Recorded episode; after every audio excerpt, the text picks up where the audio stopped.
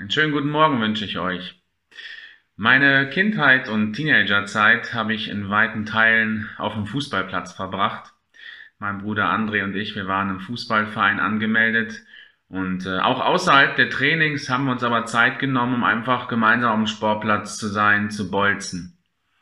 Und irgendwann mal hat uns einer unserer Trainer auch gesehen, wie wir das so in unserer Freizeit machen und hat uns dann auch ermutigt und hat gesagt, Jungs, ihr macht das richtig, denn mit jedem Schuss lernt ihr immer so ein Stück weiter dazu. Dranbleiben ist im Sport wichtig. Hast du dich schon mal gefragt, wie lang soll ich eigentlich für eine bestimmte Sache beten? Einmal, zweimal, dreimal? Reicht das dann nicht schon? Gott hat das ja gehört, Gott weiß da Bescheid. Wie oft soll ich noch dafür beten? Vielleicht zweifelst du gerade auch und sagst, warum soll ich überhaupt noch beten? Macht das Ganze überhaupt noch einen Unterschied? Das Thema der Andacht möchte ich mal überschreiben. Hör nicht auf zu beten. Jesus weiß um dieses Problem und erzählt im Lukas-Evangelium dazu ein Gleichnis in Kapitel 18. Und Vers 1 lesen wir, Jesus wollte seinen Jüngern zeigen, dass sie unablässig beten sollen, ohne sich entmutigen zu lassen. Deshalb erzählt er ihnen folgendes Gleichnis. Jesus kennt die Gefahr bei uns Menschen, gebetsmüde zu werden. Dass das Gebet uns nicht mehr produktiv erscheint, zu primitiv, zu kindlich, wir müssen zu anderen Maßnahmen greifen. Und deswegen ermutigt er uns hier. Und er nimmt uns mit rein in eine Geschichte, in der eine Witwe einen Rechtsfall hat. Ein Rechtsfall und sie kommt damit zu einem Richter. Aber der Richter wird so dargestellt, er, er will sich nicht darum kümmern. Ähm, er schert sich nicht darum, er weist die Witwe immer wieder zurück. Aber diese Frau lässt nicht locker. Das ist ihre einzige Waffe. Sie kommt wieder und wieder zu dem Richter mit dieser Bitte, mit diesem Rechtsfall. Also ist beständig und hartnäckig dran. Ja, wir müssen uns das so vorstellen, wenn er früh morgens aus dem Haus geht, sie steht schon vor dem Haus und erinnert ihn, du hast noch mal einen Fall zu klären. Wenn er an sein Auto kommt, hat sie schon eine Visitenkarte reingehängt, dort in die Scheibe und gesagt, melde dich bitte bei mir mit diesem Fall, kontaktiere mich. Wenn er in sein Büro kommt und seine E-Mails öffnet, sind schon 30 E-Mails von ihr seit gestern eingegangen mit diesem Betreff, kümmer dich um meinen Fall. Er schaut auf sein Handy und sieht 15 Anrufe in Abwesenheit, 60 WhatsApp-Nachrichten, alles von dieser Witwe. Bei Facebook hat sie ihn schon mehrfach angestupst, sie folgt ihm auf Twitter und Instagram mit der Bitte, kümmer dich um meinen Fall ein bisschen überspitzt dargestellt, aber diese Witwe bleibt hartnäckig dran und dieser skrupellose Richter hat irgendwann mal im Gleichnis die Nase voll und kümmert sich schließlich um diesen Fall. Er ist sich bewusst, wenn ich die weiter zurückweise, sie wird trotzdem wieder und wieder kommen. Von der Witwe lernen wir das Beharrlichkeit, von etwas angetrieben sein, wieder und wieder zu kommen.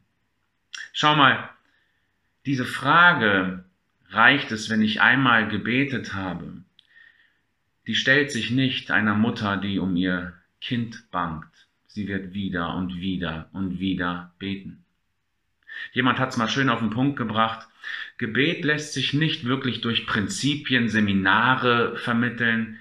Es muss aus einem Gefühl der Not geboren werden. Wenn ich sage, ja, ich sollte beten, dann wird die Motivation bald vorbei sein und ich höre auf zu beten. Nein, ich muss ins Gebet getrieben werden.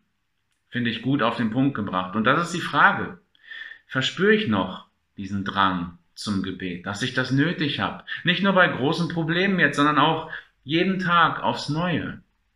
Und so ist diese Beständigkeit der Witwe für uns ein Vorbild, weil wir oft diese Dringlichkeit, dieses Getriebensein verpasst haben, oder? Vom Charakter des Richters her zeigt Jesus, schau mal, wenn schon dieser ungerechte Mann so handelt, dann heißt es, sollte Gott nicht erst recht dafür sorgen, dass seine Auserwählten, die Tag und Nacht zu ihm rufen, zu ihrem Recht kommen. Jesus schließt hier vom Kleineren auf das Große. Wenn schon der ungerechte Richter, wie viel mehr Gott? Bei Gott ist das dann eben nicht so, ja, dass er genervt ist, wenn ich immer wieder mit dem gleichen Anliegen zu ihm komme und bitte. Nein, er freut sich und empfängt uns. Schau mal im Gleichnis, die Witwe, sie steht in einer entfernten, distanzierten Beziehung zum Richter. Wir aber sind die Auserwählten Gottes, seine eigenen Kinder, sein Eigentum. Die Witwe muss ihren Fall selbst vertreten.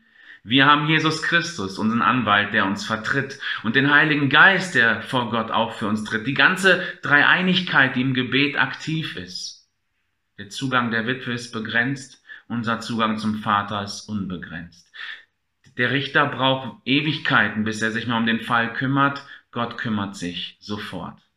Und so ist der Gedanke hier, wenn schon diese Witwe beständig bei einem ungerechten Richter aufkreuzt, wie viel mehr sollten wir das tun bei einem liebenden und gütigen Vater? Und schaut, so ist die Motivation zum Gebet begründet im Charakter Gottes. Und Jesus schließt dieses Gleichnis mit einer Herausforderung, mit diesem Satz, aber der wird der Menschensohn, wenn er kommt, auf Erden so ein Glauben finden? Wird er diesen Glauben bei mir finden? Hier sehen wir, Gebet und Glaubensstand bedingen einander. Wenn kein Glaube vorhanden ist, wird doch kein Gebet da sein. Gläubige Menschen sind immer auch betende Menschen. Und so kann ich das bei mir messen. Wo stehe ich gerade im Glauben? Kann ich an meinem Gebetsleben ablesen. Beten hat mit Glauben zu tun. Vielleicht haben wir manchmal das Gefühl, dass unsere Gebete unbeantwortet bleiben. Vielleicht hast du gerade dieses Gefühl. Aber das sollte dich nicht abbringen, mit dem Beten aufzuhören. Woher sollen wir das wissen, dass sie unbeantwortet bleiben? Gott behandelt sie, diese Anliegen. Er kümmert sich. Und in diesem Sinne ist die Ermutigung, bete weiter für dein Anliegen, was du gerade so im Herzen ständig auch bewegst und trägst. Lass nicht locker, halte durch. Hör nicht auf zu beten. Vielleicht hast du auch noch nie gebetet oder schon sehr lange nicht mehr. Schau, die Bibel sagt, wer Gott im Glauben anruft, wird gerettet werden. Wenn du heute bekennst, dass du Jesus brauchst und ihn bittest, dass er dir deine Lebensschuld vergibt, weil er am Kreuz dafür gestorben ist, wirst du gerettet. Deswegen ist auch die Einladung an dich, bete, rufe Gott an, glaube ihn, bete zu ihm.